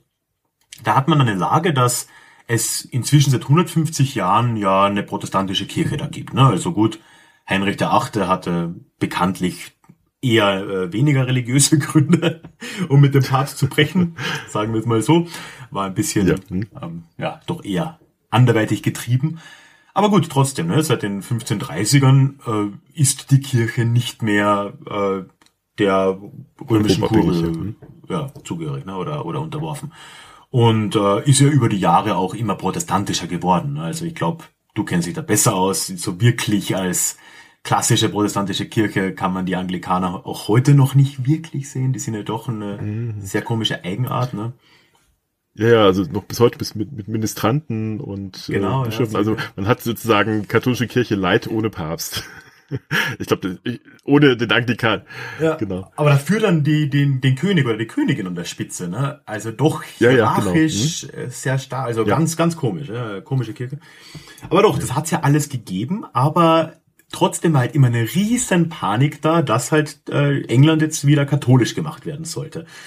Und das ist ja äh, gerade dann im Bürgerkrieg natürlich recht virulent geworden. Und auch danach gab es dann ja immer wieder Gerüchte, ob es jetzt Fake News waren oder nicht, dass der jeweilige König in Wirklichkeit ja ein Papstsympathisant ist. Und das hat auch den äh, äh, Karl II. getroffen, der ja der, der unglückliche Sohn des unglücklichen Karl I. war, der äh, hingerichtet wurde als einziger äh, englischer König überhaupt in der, in der, im Bürgerkrieg. Und da gab es dann halt immer wieder mal so Geschichten und eine ganz äh, bezeichnende, einfach nur aufgrund der Tatsache, dass es überhaupt keine Beweise für irgendwas gab, ist, ist eine, die sich in den 1670er Jahren abgespielt hat. Da kam nämlich so ein Typ in London an, der nannte sich Titus Oates und war jetzt nicht irgendwie in irgendeiner Form bekannt. Also man wusste von dem nix. Er hat dann eine Geschichte parat gehabt, die mehr oder weniger glaubwürdig ist. Der war wohl ein anglikanischer Priester auch mal gewesen vorher. Ist dann aber rausgeflogen, weil er wohl homosexuelle äh, ja, Orientierung hatte in irgendeiner Form oder zumindest halt nicht, nicht konform war. Und ist dann, ja, halt ein bisschen zur Marine gegangen und hat sich ein bisschen rumgepöbelt wahrscheinlich. Und dann war er mal weg. Und also so um äh, 1677 ist er verschwunden und kommt dann ein Jahr später zurück mit der ersten Story, die man sich so denken kann. er taucht in London auf und erzählt jedem, der zuhören will, dass er, der ehemalige anglikanische Priester, in Spanien war und in Frankreich. Und er ist äh, dort in Kontakte gekommen mit äh, katholischen Kreisen und äh, hat dort eben gehört, dass äh, ja ein, eine, eine neue Revolution geplant wird oder eine Ermordung des, des englischen Königs äh, geplant wird. Das war mal so, mal so seine Story. Und jetzt wollte er natürlich alle warnen. Das ist ja soweit wunderbar nachvollziehbar. Und ihm haben auch tatsächlich irgendwie Leute zugehört. Ne? Man, man fragt sich, äh, wie mhm. genau. Ne? Und äh, er hat gesagt, ja, äh, ganz einfach, er ist den Jesuiten beigetreten. Was jetzt ja schon mal eine Story ist für einen Engländer damals. Und die haben da ganz offen drüber gesprochen und er will das jetzt natürlich publik machen. Ja, und tatsächlich fand er dann unter diesen Leuten, äh, ja, parlamentsnahen Leuten, die er da so gekannt hat anscheinend oder kennenlernen durfte, auch äh, Fürsprecher, die für ihn dann äh, zum, zum König gingen, um den König persönlich zu warnen. Was ja immer noch eine schöne Angelegenheit ist. Ne? Ich würde als König auch gern gewarnt werden, wenn ich äh, ermordet werden soll. Sehr rücksichtsvoll, ja. ja es ist wirklich nett, ja. Äh, aber der König äh, war irgendwie aus mir unverständlichen Gründen nicht ganz überzeugt. auch weil Titus Oates wohl einfach nicht sonderlich kongruent argumentieren konnte. Ähm, und hat dann gesagt, ja, eher nicht, aber danke. Wurde dann aber von eben einigen Parlamentariern wieder dazu gedrängt, ja doch zumindest eine Untersuchungskommission einzusetzen. Und er hat das dann abgegeben an einen, mhm. äh, ja, einen höfischen Mitarbeiter. Und der wiederum hat es ans Parlament weitergegeben und ehe man sich versah, war Titus Oates in äh, das Parlament geladen, um dort persönlich vorzusprechen. Also der Trick des, äh, die Idee des Königs ist schon mal nicht ganz aufgegangen. Ja, und der kam dann dahin und wurde natürlich befragt, woher er das denn jetzt alles wisse, nochmal, ein bisschen ausführlicher, und er hatte immer noch nicht mehr. Ne? Also er hat immer noch gesagt, ja, er war bei den Jesuiten. Mhm, okay. Aber jetzt hat er einen guten Trick, weil wenn man nicht wirklich Informationen hat, was macht man dann? Äh, man nimmt Namen. Also hat er gesagt, ja, aber ist kein Problem, wir können das alles abwenden, weil ich weiß genau, wer dahinter steckt. Und er hat einfach eine Liste mit 50 Namen rausgezückt von halt so, praktisch. ja, sehr praktisch, von katholischen äh, Adligen in, in England. Die, also mhm. wahrscheinlich eine kurze Google-Suche, das Äquivalent davon. und äh, hat gesagt, ja, hier, das, die sind's. Und äh, spätestens an der Stelle würde man jetzt denken, hm, man könnte jetzt ja äh, vielleicht mal da die Reißleine ziehen, das ist doch nicht ganz koscher. Aber die Leute damals hatten offensichtlich, da sind wir wieder beim Eigeninteresse, die hatten keine Lust auf den König. Äh, Charles war recht unbeliebt und äh, man hat ihm ja tatsächlich auch katholische Neigungen unterstellt, äh, seinem Vater ja auch schon. Und entsprechend hat man dann äh, das nächstbeste getan und hat einfach gesagt, ach, weißt du was, Titus, nimm dir ein paar Soldaten, wir stellen dir so ein paar und nimm die Leute einfach selbst fest. Und das hat der Mann dann getan. Der ist dann rumgezogen, hat nicht alle 50, aber ich glaube so zwei Dutzend davon äh, tatsächlich auch festgenommen. Und äh, ja, Konsequenzen gab es keine und die wurden dann halt langsam äh, angeklagt und äh, denen wurde der Prozess gemacht. Und die nächsten Jahre macht der Mann so weiter. Äh, das ist alles super angekommen. Das Volk war, war ja, war, war irgendwie, dem war das sympathisch. Die antikatholischen Meinungen gab es ja in weiten Teilen des Adels ohnehin und ja, das, das, das kam gut an. Er hat immer weitergemacht, hat dann, ist dann immer weiter auch natürlich, hat ausgegriffen, hat dann äh, zwei Mitglieder des House of Lords dann auch gleich nochmal äh, beschuldigt, was auch durchging, auch kein, kein Thema, wurden festgenommen, gleich in den Tower of London gesperrt. Und äh, irgendwann dann, so zwei Jahre später, sagt er, ja, aber eigentlich, jetzt fällt mir wieder ein, die Jesuiten haben auch erwähnt, die Königin steckt auch mit dahinter. Und das war dann der Moment, als der König Karl gemeint hat, so, ey, Fällt ihm nach Jahren ein. Jetzt langsam, wenn lieber genügt's, ne? Und hat ihn dann in den Kerker sperren lassen. Und spätestens hier würde man denken, dass die Geschichte jetzt doch zu Ende sein sollte. Weil da ein Mann ohne jegliche äh, Grundlage äh, ja, offensichtliche Lügen verbreitet. Aber das Parlament hat ihn nach drei Tagen wieder rausgeholt und äh, hat ihm noch eine Pension zugesprochen und ein Haus in London. Das heißt, der Mann äh, kam wieder auf, auf freien Fuß und tatsächlich erst dann so, äh, wann war's, äh, 1685, also doch äh, ja, sieben Jahre nachdem er damit angefangen hat, landet er dann tatsächlich im Gefängnis und auch nur, weil jetzt äh, König Karl gestorben ist und sein, sein Bruder an die Macht kam, mhm. der übrigens mhm. ganz offen Katholik war und dem das nicht so gefiel. Und äh, dann, dann äh, nahm das mal so ein Ende. Hat aber auch nicht lange gehalten, weil dann kam die glorreiche Revolution vier Jahre drauf. Äh, Wilhelm von Oranien. Und der hat ihn gleich wieder rausgeholt aus dem Gefängnis, gleich wieder eine Pension verpasst und äh, Titus Oates ist dann glücklich gestorben im Jahr, ich glaube, 1705 in relativ hohem Alter. Und es gab keine Konsequenz mhm. für niemanden in dieser Geschichte, was für mich so sehr bezeichnend ist. Äh, Bis auf die Angeklagten, würde ich mal sagen, ja. Aber ja, davon wurden einige hingerichtet. Es war nicht, äh, es gibt glaube ich keine verlässlichen Zahlen. Es dürften nicht viele gewesen sein, aber ein mhm. paar doch. Äh, aber zumindest waren ja 25 oder so waren in, in Haft ne, für eine für eine mhm. längere Zeit lang, also zumindest mehrere Jahre. Aber der Typ, der da auftaucht, äh, Titus Oates, keine Beweise liefert, sondern einfach nur eine wirre Geschichte, mhm. aber eben hier wieder ein altes Thema, ne? so ein altes Reizthema mhm. aufbringt, dass er auch gerade genau, wieder aktuell genau. war. Äh, ja, keine Konsequenzen für die Parlamentarier, für die äh, teilweise puritanischen oder halt äh, anglikanischen Leute da aus der Oberschicht auch nicht. Und äh, auch ansonsten nicht. Und bekanntlich hat es auch in England noch sehr lange gedauert, bis dieses Thema mit dem Katholizismus irgendwie äh, in den Griff bekommen wurde. Also ähm, Bürgerrechte haben Katholiken in Großbritannien 1829, glaube ich, erst bekommen. Oh Gott, echt das zu spät. 1829. Und man muss sich denken, ja, ja. ganz Irland war ja Teil dieses Staates. Ne? Ähm, ja, das, das waren damals vor der äh, mhm. vor der Potato Famine waren das, ähm, ich glaube, fünf Millionen Menschen ne? und davon 70, 80 Prozent Katholiken. Und äh, ist ja noch heute so, dass ein englischer Monarch darf kein Katholik sein. Und äh, ich glaube, inzwischen darf man wieder mit einem Katholiken verheiratet sein. Also das geht seit, ich glaube, 2010 wieder. Oh, okay, doch schon so früh. Ja, gut. Ja, ähm, dauert alles etwas länger auf der Insel. Das dauert alles äh, ziemlich, ziemlich lange. Ja. ja und da äh, so mit, ja. mit Nordirland-Konflikt und so weiter sieht man schon, ja, das ist ein, ist ein langer Schatten. Wegen de facto, ja, das war jetzt ja nur ein Beispiel, ne, aber es gibt genug so alte Fake News Stories, die äh, auf das anspielen. Die gab es im 17. Jahrhundert, die gab es davor, die gab es danach. Äh, und äh, ja, wirk eine Wirkung hatten die äh, ja, ersch erschreckend lange. Ja.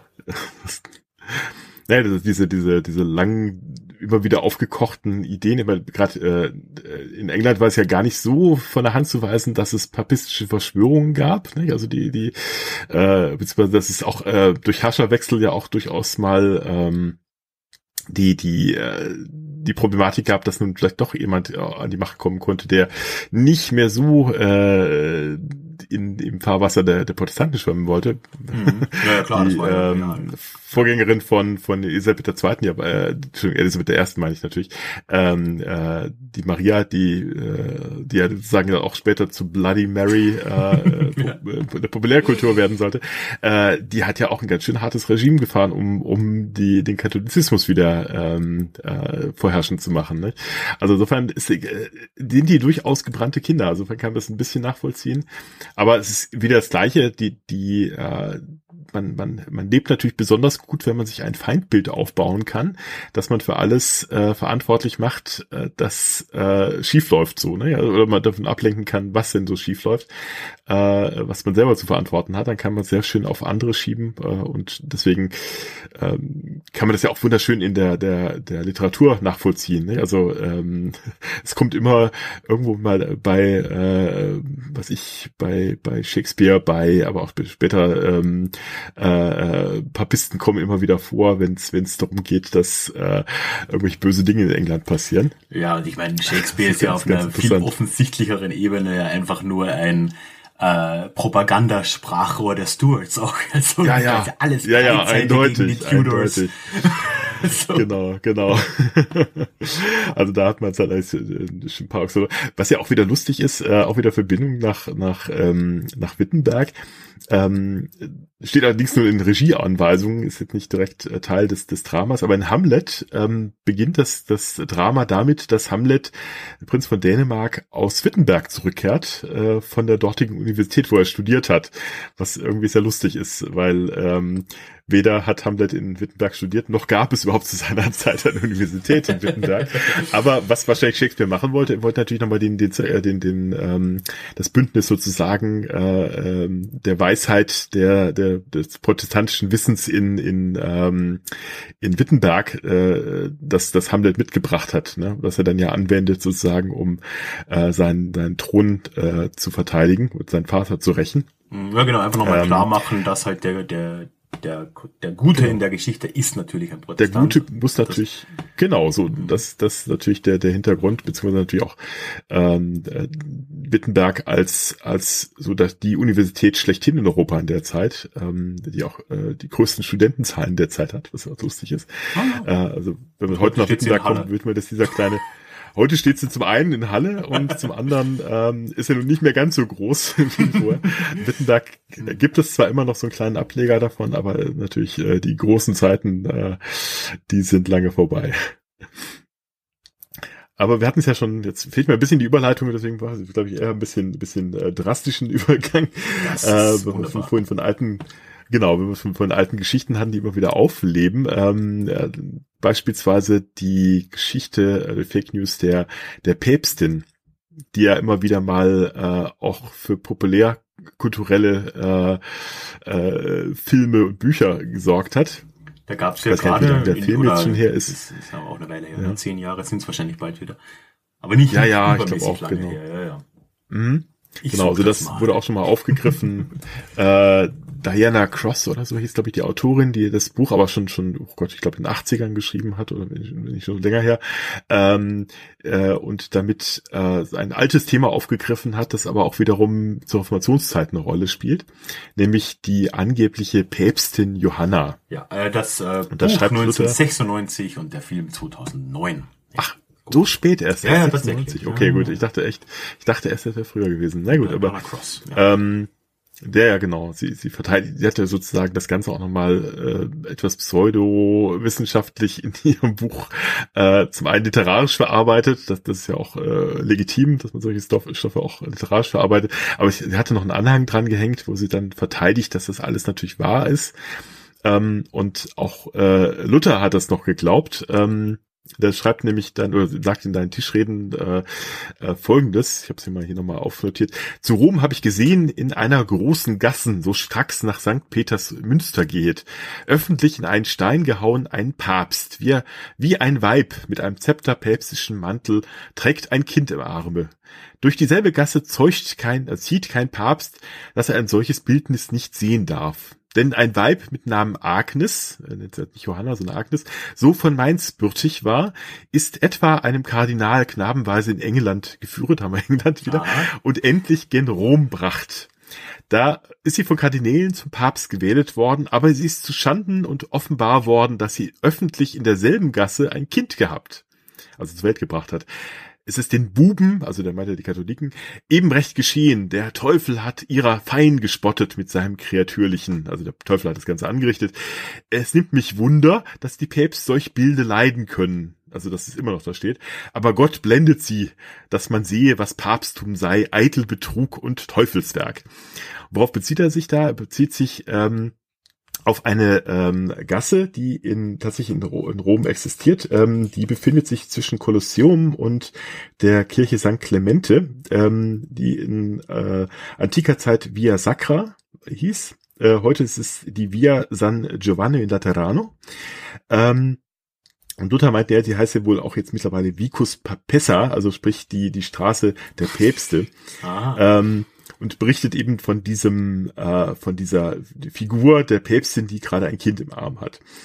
Was ist nun da dran? Also das Ganze ist offensichtlich wieder, wieder etwas, was er aus der, ähm, aus dem Mittelalter aufgreift. Im 13. Jahrhundert gibt es äh, tatsächlich schon einige Autoren, die darüber schreiben. Der äh, erste, der damit offensichtlich anfängt, äh, offensichtlich auch ganz eindeutig als ähm, äh, Kritik gegen das Papsttum gerichtet war, Martin von Troppau, der ähm, schon die ganze ganze Geschichte äh, niederlegt. Also da geht es darum, dass ähm, die ein Johannes Anglikus ebenfalls aus Mainz ähm, mit sehr konkreten Daten, nämlich zwei Jahre, sieben Monate und vier Tage auf dem Papstthron gewesen sei. mhm. äh, sie sei von ihrem Liebhaber in männlicher Kleidung zuerst nach Athen und dann nach Rom gebracht worden. Dort habe sie dann mit ihrer Gelehrsamkeit die Leute überzeugt äh, und dann wurde sie zum, zum Papst gewählt äh, und habe dann aber, weil sie von diesem Liebhaber geschwängert wurde, von dem, was sie nicht wusste, plötzlich auf einer Prozession auf dieser besagten Straße ein Kind bekommen und dann ist sie dann vom, äh, vom Mob sozusagen hingerichtet worden. Da gibt's also diverse gruselige Varianten, wie denn das passiert ist. Ähm, doch äh, diese Story, die also eigentlich wirklich äh, jedem eigentlich klar als als als Märchen äh, auffallen müsste, äh, ist gern geglaubt worden, insbesondere natürlich von Leuten, die was äh, gegen die Kirche ähm, hatten, dann insbesondere natürlich die äh, die Reformatoren oder die frühen Reformatoren. Jan Hus hat das äh, schon auf dem Konstanter Konzil äh, erzählt, Wycliffe hat es äh, wiedergegeben. Ähm, äh, und sagt, naja, also Jan Hus zum Beispiel sagt, naja, wie ist das wohl, äh, wenn, wenn schon äh, die Päpstin Johanna oder Agnes, dann ist auch Agnes, äh, äh, gewählt würde, dann ist ja offensichtlich da, was äh, läuft da faul. Äh, Und äh, das zeigt ja, dass dieses Konsortium von Kardinälen ja offenbar auch schon mal irren kann. Nicht? Also denen, mhm. denen geht's, äh, ist ganz klar, dass das wahr ist. Ähm, die Katholiken gehen da von der Gegenteil aus und sagen, na ja, also das kann ja wohl alles nicht stimmen, das ist ja erfunden, ähm, äh, um uns zu schaden, ganz klar. Ähm, was steckt dahinter? Also dahinter stecken ähm, paar lokale Sagen. Unter anderem ähm, muss es wohl diese Statue wirklich gegeben haben, aber das ist einfach eine Marienfigur. Das wäre auch mein erster Verdacht gewesen. So. Ah, ja, ja, ja genau. Kind, also die Frau mit Kind, was könnte es denn sein? Äh, entweder das oder äh, was natürlich auch sein kann, das wird auch von manchen vermutet, es könnte sich um eine antike Figur gehandelt haben. Ähm, die dann in christlicher Zeit umgedeutet worden ist ähm, und dann zum Marienfigur äh, geworden ist und dadurch durch aber ihre eher ungewöhnliche Art der Darstellung ist sie dann vielen aufgefallen, da muss ja irgendwas schief sein. Ähm, das nächste ist, äh, dass den Leuten aufgefallen ist, dass, dass obwohl das ja wirklich ein relativ äh, schöner äh, Abkürzung wäre, vom Kolosseum zur äh, St. Clemente zu kommen, ähm, man die Prozession aber nicht dadurch geführt hat. Aber das ist relativ klar, denn die, wenn man sich heute mal, ich habe mir vorhin noch mal bei Google Street View die Straße angeguckt, äh, die ist sehr schmal. Also die ist heute sehr, noch schon sehr schmal. Und damals war sie es auch. Und wenn man da wirklich mit großem Pomp da durchzieht und noch links und rechts Zuschauer haben will, ist die ein bisschen ungeeignet. Das heißt, man hat also einfach aus praktischen Gründen hat man diese Straße umgangen. Das ist dann auch, äh, auch die, die äh, Argumentation, die man auch schon im 19. Jahrhundert bei den katholischen Autoren äh, findet, sagen, naja, das ist ja relativ klar, warum das nicht, äh, nicht nie lang ging. Da gab's noch was, und zwar ähm, eine Inschrift, die Luther dann auch erwähnt. Und zwar stände da ähm, 5p, äh, beziehungsweise 6 Ps hintereinander und ähm, das würde so viel bedeuten wie Petre Pater Patrum Papisse Prodito Partum, also O Petrus Vater der Väter, enthülle die Niederkunft der Päpstin. Ähm, äh, ist wahrscheinlich auch eher so volksetymologisch hergeleitet. Das dürfte auch was Antikes sein. Man weiß, dass da in der, in der Straße ein Mitreus, äh, ähm, äh, Mithränenheiligtum war, also für den mhm, Mitras, äh, Mitras, mhm. ähm, Mitras Kult. Und ähm, das bezieht sich wahrscheinlich auf einen der Priester, die hier eine, ähm, äh, eine, eine Weihe äh, unternommen haben und das Ganze wird dann sozusagen abgekürzt mit, äh, mit diesen vielen Ps, äh, dass dann äh, quasi man im Mittelalter und dann die frühe Neuzeit auch mehr, nicht mehr ganz auflösen konnte, aber für die damalige Zeit eine relativ klare Sache was, was da gemeint ist. Also äh, viele, viele wie es immer so ist, man, man nimmt sich ein paar Edizien, so was gerade so passt mhm. und führt das dann sozusagen seiner eigenen ähm, eigenen äh, Verschwörungslyrik hinzu und kommt dann auf die Weise dann zu einem einem so absonderlichen Geschichte. Also es ist auch relativ klar, wenn man sich die Reihe der Päpste anguckt, da fehlt auch niemand weder im 10. noch im 11. Jahrhundert, wo man sie gerne eingebaut hätte äh, und das das passt eigentlich alles ganz schön zusammen. Das wusste man im Mittelalter noch nicht. Da waren durchaus noch die Regierungszeiten von vielen mittelalterlichen Päpsten dann nach ein paar hundert Jahren auch nicht mehr so ganz sicher. Gerade so in dieser Frühzeit und das ähm, erklärt sich dann selbst. Aber für, wie gesagt, für die, für die äh, Protestanten war das natürlich ein gefundenes Fressen. Man konnte damit natürlich schon zeigen, da siehst du, da lief ja schon früher alles schief. Ähm, wenn die sich davon äh, sogar eine Frau an die Spitze wählen konnten, dann ist, ist das ja offenbar nicht mehr von Gottes äh, Geist erfüllt, dieses äh, Konsortium von, von Kardinälen. Das ist sozusagen die Argumentationslinie gewesen, wo, wo man diese Fake News dann gerne weiter verbreitet hat. Mhm. Ja, auch da sind wir ja dann übrigens wieder fast beim Einstieg, weil genau dieses, äh, ja. wie du jetzt gerade sagst, die Datierung von Päpsten geht jetzt nicht um Johanna oder, oder Agnes, aber da wird ja auch gern behauptet, glaube ich, äh, dass, dass die Zeiten halt nicht stimmen und äh, sie natürlich reingepasst hätte, oder zumindest könnte man das behaupten, wenn man das verteidigen will. Ist ja alles gefaked worden. Ist ja alles genau. gefaked worden und äh, auch in diesem, es gibt dieses ja. äh, Buch eben zum, äh, wie heißt es denn das? Ver, ver Herbert Illich, das erfundene ja, genau. Mittelalter. Erfundene Mittelalter, genau. Her genau. Herbert Illig. Genau. Bei uns ähm, gerne, gerne auch Herbert Irrich genannt. Herbert Irrich, richtig. Äh, ähm, ja, ja. ja, lebt auch immer noch der Kerl. Und, mhm. ähm, aber ist, glaube ich, recht leise inzwischen. Und äh, der hat äh, genau das Gleiche gesagt. Ne? Als eines der vielen Argumente, der hat ja doch einige vorgebracht, halt nur kein gutes. Äh, der, der hat ja auch gesagt, ja, die Datierung der Päpste ist äh, unvollständig und äh, er sagt, glaube ich, sogar widersprüchlich, wobei das meiner Meinung nach so gar nicht stimmt, aber weiß ich nicht. Und äh, nee, sagt, ja, das kann ja nur passieren, wenn man alles erfindet. Und äh, dementsprechend hat sie dann Fehler einge eingeschmuggelt. Ne? Und das kann man natürlich auch über die Päpstin sagen. Ja. Was ja eigentlich Blödsinn ist, wenn man es erfindet, dann ist, ist ja eigentlich gar nicht widersprüchlich, sondern schreibt man es ja einmal nieder und dann, dann, dann passt das ja eigentlich alles viel zu gut. Also eigentlich sind die, eigentlich sind ja die, die, die Missinterpretationen äh, äh, oder die, die, die, die fehlendhaft, fehlerhaften Überlieferungen ist ja dann eher ein Argument dafür, dass es doch etwas komplizierter gewesen sein muss in Wirklichkeit. Ja, oder halt schlecht, Übrigens äh, schlecht dieser, erfunden, kann ja auch sein. Ja, ja. Genau, genau. Übrigens hat es auch der, der, der Illich nicht erfunden, der hat das nämlich auch übernommen. Äh, es gibt auch noch ein bereits einen russischen, äh, Anführungszeichen, Historiker, der auch glaubt, große Teile der Menschheitsgeschichte sind erfunden. Ähm, sozusagen, die Idee war da schon im Schwange, ich habe den Namen leider wieder vergessen, wie er hieß, aber ähm, der behauptet zum Beispiel, ähm, die ganze Renaissance wäre, äh, also zwischen, zwischen Antike und Renaissance hätte es gar nicht gegeben, äh, denn in der Renaissance sehen die, sehen die Statuen ja so aus wie, wie in der Antike, also muss das dieselbe Zeit sein. Mhm, also, klar. Das ist sehr plakativ. Ja. Aber auch da ist Illig ja relativ. Äh, Illig sagt ja auch unter anderem so, der Baustil Romanik. Wie kann denn der Romanik heißen, wenn er im 11. Jahrhundert ist? Das, nee, nee, nee, das muss, das muss ja, ja, ja, gewesen sein. Weil Rom, das hat ja keiner ja. gewusst. Mhm. Aber das krankt natürlich genau in denselben, an denselben, selben, äh, selben Geschichten, die man natürlich bei jedem großen Verschwörungskonstrukten immer äh, aufgreifen kann. Ähm, richtige Verschwörungen funktionieren dann, wenn es eine möglichst kleine Anzahl von Mitwissern gibt und ähm, wenn es wenn es gut geheim zu halten ist. Wenn man jetzt aber tatsächlich auf die Idee kommt, äh, die gesamte äh, europäische Geschichte ist gefälscht worden, dann müsste man ja in allen Teilen des Reiches alle Chroniken verändern. Man müsste man müsste sich dann mit den Arabern absprechen, äh, zu sagen, pass mal auf, ihr müsst mal auch eure Geschichte umschreiben. Mhm. Dann Chinesen vielleicht nochmal fragen. Äh, den Chinesen fragen, um, um, uh, ob, ob sie auch da mitmachen wollen. Uh, das hätte alles ja nicht funktioniert. Das wäre ein riesen Kreis an Mitwissen dann gewesen. Uh, und keiner von denen hat sich jemals danach zu Wort gemeldet und sagt, pass auf, aber eigentlich ist es ja ganz anders. Das ist ja doch völlig absurd und deswegen funktioniert sowas nicht. Und das, das gleiche natürlich heutzutage wiederum mit den, mit diesen komischen Verschwörungsideen.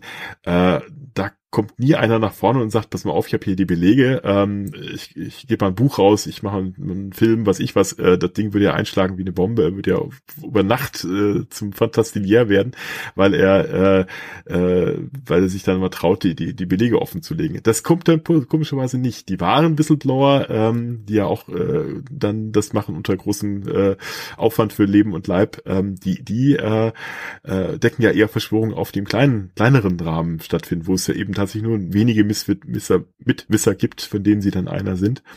Ähm, äh, da, da ist es dann ja auch äh, äh, viel, viel einfacher, sowas geheim zu halten, theoretisch jedenfalls. Und da, da sieht man, selbst bei den kleineren Gruppen äh, gibt es dann immer wieder Leute, die dann das mit ihrem Gewissen nicht vereinbaren können. Ja gut, ich glaube, das kann man ja auch grundlegend sagen. Ne? Je allumfassender so, eine, so ein Verschwörungsmythos ist, desto äh, unwahrscheinlicher wird es. Ne?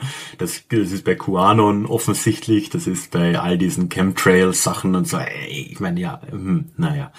Ja, was ich spannend finde, ist aber, ich finde ja an sich sowas, wenn wir jetzt bei der Päpste nochmal kurz oder nochmal kurz über die zur Päpstin zurückkommen, ich finde es ja an sich solche Themen spannend. Also ich, ich mag ja auch hm? Dan Brown zum hm? Beispiel. Ich finde das alles äh, ist guter hm. Stoff, kann man kann man auf jeden Fall machen. Aber ich finde es dann wirklich spannend, dass sich, äh, wie heißt die Dana äh, Cross, ne? Dass ja. die dann wirklich da im äh, Epilog oder oder im Anhang dann versucht zu verteidigen, dass das doch alles stimmen würde, weil das würde ein Dan Brown meines Wissens nachher nicht tun, weil das ist ja nicht seine Aufgabe, ne? Er, ja, ja, er darf ja. das gerne machen also, und es gerne verarbeiten und mhm. das ist ja auch alles schön und gut, aber mhm. wie, wie kommt man auf die Idee? Keine Ahnung. Also wahrscheinlich auch, weil es sich natürlich als Verkaufsargument ganz gut äh, hermacht. Also äh, es gibt irgendwie einen, einen äh, Trend dazu oder einen Hang dazu, Geschichten eher zu rezipieren, wenn sie den, den wahren Kern haben sollen. Also das macht eine, also der, der Beisatz nach einer wahren Geschichte ja, macht, ja. macht offenbar ein Buch, einen Film spannender, als wenn man sagt, es ist freilich frei erfunden, was ich irgendwie nicht nachvollziehen kann, weil mir, mir ist beides recht. Ja, klar. Aber wenn man natürlich noch sagen kann, oh, wie absurd das ist, und das hat tatsächlich stattgefunden, das scheint, äh, scheint viele Leute zu beeindrucken und äh, als Kaufargument sozusagen nochmal herzuhalten. Bei Dan Brown ist es äh, auch so ein bisschen der Richtung. Also er, er macht das hier nicht ganz so offensichtlich, dass er jetzt irgendwelche Anhänge dranhängt, aber äh, er lässt das schon offen, ob das jetzt tatsächlich da ist oder nicht. Ne? Also ja, ich glaube, er ist jetzt äh, niemand, der Faktum da ist, als Fiktion ne? innerhalb, hin. Ja, ja, innerhalb ja. der Bücher, wo er natürlich Genau. Muss er auch nicht. Warum sollte er das äh, direkt ansprechen? Aber klar, er hat eine fiktive Handlung und er hat die äh, historischen Versatzstücke, die da reinfließen, die er natürlich dann in diesem Kontext als äh, echt und wahr darstellt. Klar. Aber das finde ich auch noch legitim. Ähm, aber sich dann hinzustellen und, und irgendwie noch festlegen zu wollen, so, nee, aber das stimmt hier alles. Das finde ich dann irgend, das, das, das finde ich mutig. Äh, finde ich auch, finde ich auch, ja, ja. Hm. Aber naja gut, ähm, äh, ja, sie, sie, sie argumentiert da natürlich sehr, sehr äh, auf, auf sehr wackeligen Füßen, das ist relativ eindeutig äh, schnell widerlegbar. Aber nichtsdestotrotz, ne, das, das richtet natürlich auch durchaus großen Schaden an, weil sowas dann äh, gern geglaubt wird. Und äh, wenn man dann dagegen argumentiert, läuft man natürlich Gefahr, ähm, dass seine Motive hinterfragt werden, dass man sagt, naja, das machst du offenbar nicht aus historischem Interesse, sondern aus ähm, äh, politischem oder ähm, äh, Gesellschaftsinteresse an den, den Normalismus offen, äh, aufrechtzuerhalten und ähnliches mehr. Da muss man natürlich dann äh, tatsächlich äh, schauen, dass man, dass man seine, seine Argumente gut, gut wählt, um das, äh, diesen, diese Gefahr nicht, nicht äh, offenen Auges hineinzulaufen. Aber tatsächlich, ähm, äh, wäre es natürlich spannend gewesen, wenn es also ich finde es ja eigentlich immer traurig, dass es diese diese dass diese Mythen da nicht wahr sind. Also ja. ich fände die Geschichte der der Päpstin Johanna ja total spannend, wenn das zeigen könnte, dass ähm, dass es wirklich äh, eine Päpstin gegeben hätte. Es würde ja sozusagen auch nochmal auch auf heutige Sicht vielleicht das Ganze verändern, zu sagen, naja, wenn es damals schon Päpstin gab, warum warum nicht heute auch wieder, nicht? Ähm, aber die die, was natürlich dahinter steht, ähm, ist natürlich eine ganz misogyne Idee zu sagen, naja, also Frau ist das Schlimmste, was man sich auf Papstthron vorstellen kann.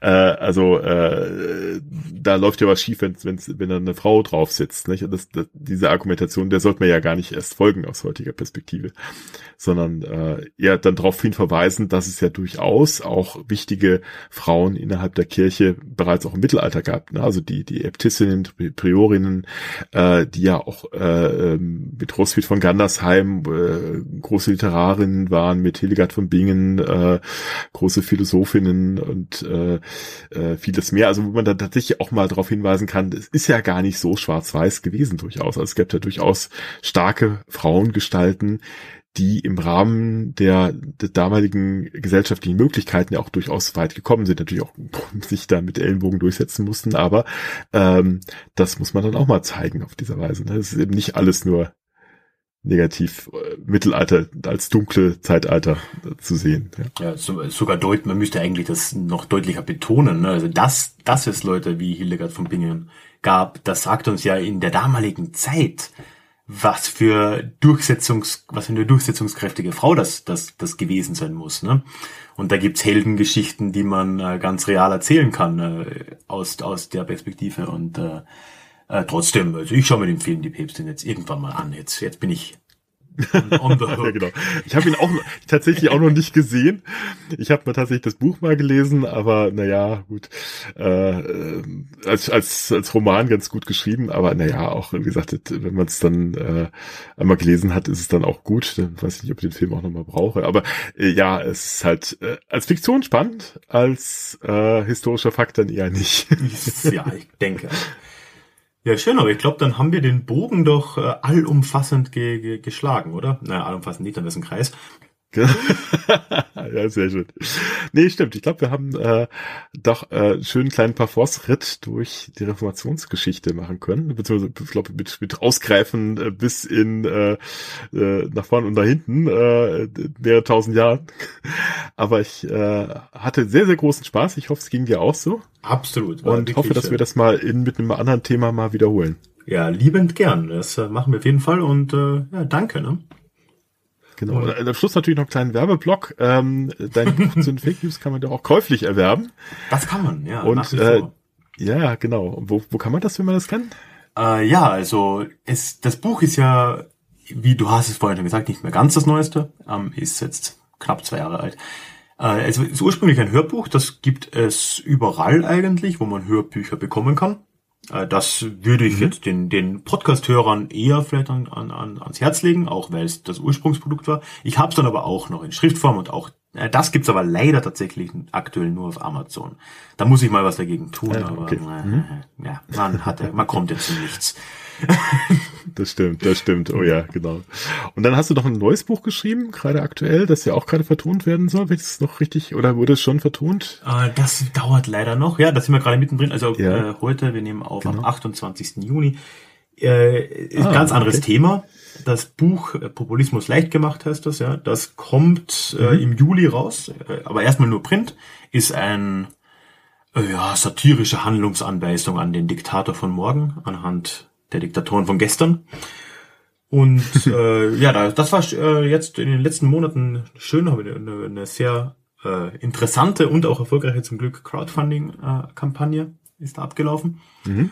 Ja, und äh, das kommt jetzt im Juli, aber ja, Hörbuch kommt auch. Allerdings, ich mache es ja diesmal ernsthaft. Ne? Also Fake News von gestern habe ich äh, ja im äh, heimatlichen Studio noch aufgenommen, hab's dann versucht zu optimieren, mhm. so Dinge wie Kleiderschrank und so.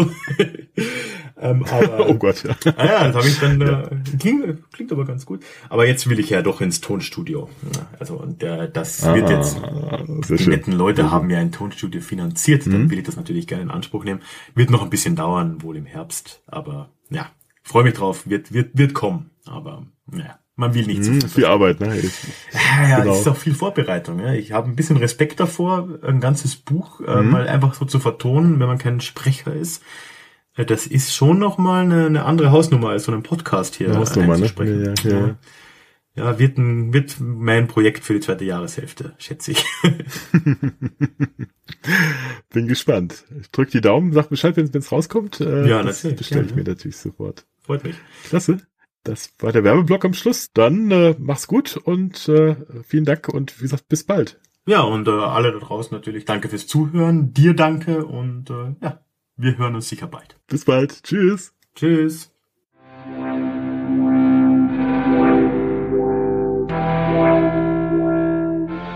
So, und zum Abschluss melde ich mich jetzt auch nochmal hier aus dem Studio. Ich hoffe, das Gespräch hat dir so viel Spaß gemacht wie mir während der Aufnahme. Und natürlich möchte ich dich einladen, wenn du Mirko noch nicht kennst, wenn du seine Podcasts noch nicht kennst, da auf jeden Fall reinzuhören. Er hat, soweit mir bekannt ist, zumindest zwei. Das geheime Kabinett und Angegraben. Ersteres ein Podcast über kuriose Geschichten aus der Geschichte, ganz ähnlich wie das, was wir auch heute hier besprochen haben, in seiner sehr trocken sarkastischen Art, wirklich ein sehr empfehlenswerter Podcast. Der zweite angegraben in einem ähnlichen Stil mit dem Fokus Archäologie, wo ja Mirko auch einen, ja, nicht einen, aber doch seinen Hintergrund drin hat. So rum. All diese Shows sind natürlich auch in den Shownotes verlinkt und du findest sie, wo auch immer man gute Podcasts eben findet. Dann würde ich mich natürlich auch noch sehr freuen, wenn du dich für den Déjà-vu-Geschichte Newsletter anmelden würdest. Das habe ich sonst immer auch gleich am Anfang erwähnt, habe ich diese Folge mal nicht gemacht.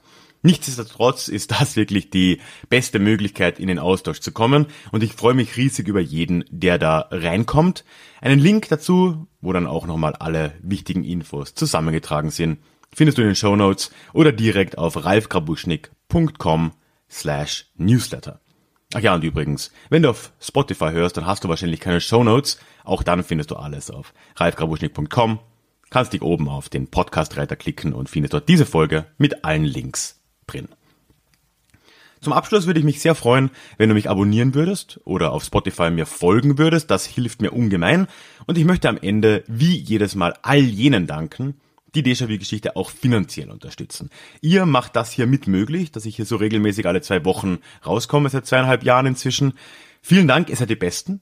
Und wenn du auch zu diesen Besten gehören willst, Gott, dann habe ich alle Infos dazu, wie man mir das ein oder andere zukommen lassen kann, auf der Website zusammengefasst, auf ralfgrabuschnick.com, in der Über mich Seite, auf der Über mich Seite, aber auch dazu natürlich einen Link in den Show Notes. Ja, das soll es gewesen sein.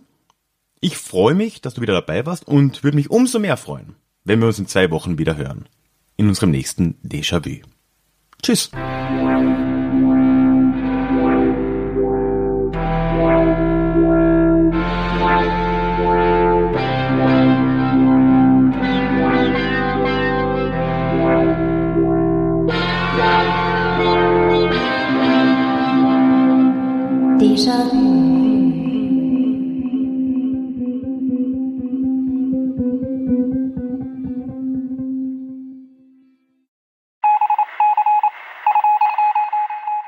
Möchtest du dich noch mehr mit Geschichte beschäftigen? Dann werde doch Teil der Community und hol dir deine persönliche Dosis Geschichte regelmäßig ins Postfach. Mit dem Déjà-vu Geschichte Newsletter. Dort erwarten dich abwechslungsreiche Geschichte-Häppchen, zweimal im Monat direkt in dein E-Mail-Postfach, Austausch mit mir, ich kann dich erreichen, du kannst mir direkt antworten und ich melde mich auch garantiert wieder zurück. Und als Dankeschön das exklusive Hörbuch Psoffene Geschichte, wie Alkohol die Geschichte prägte. Direkt zum Download nach deiner Anmeldung. Alle weiteren Infos zum Newsletter findest du verlinkt in den Show Notes oder auf ralfgrabuschnick.com slash newsletter. Ich würde mich sehr freuen, dich dort begrüßen zu können.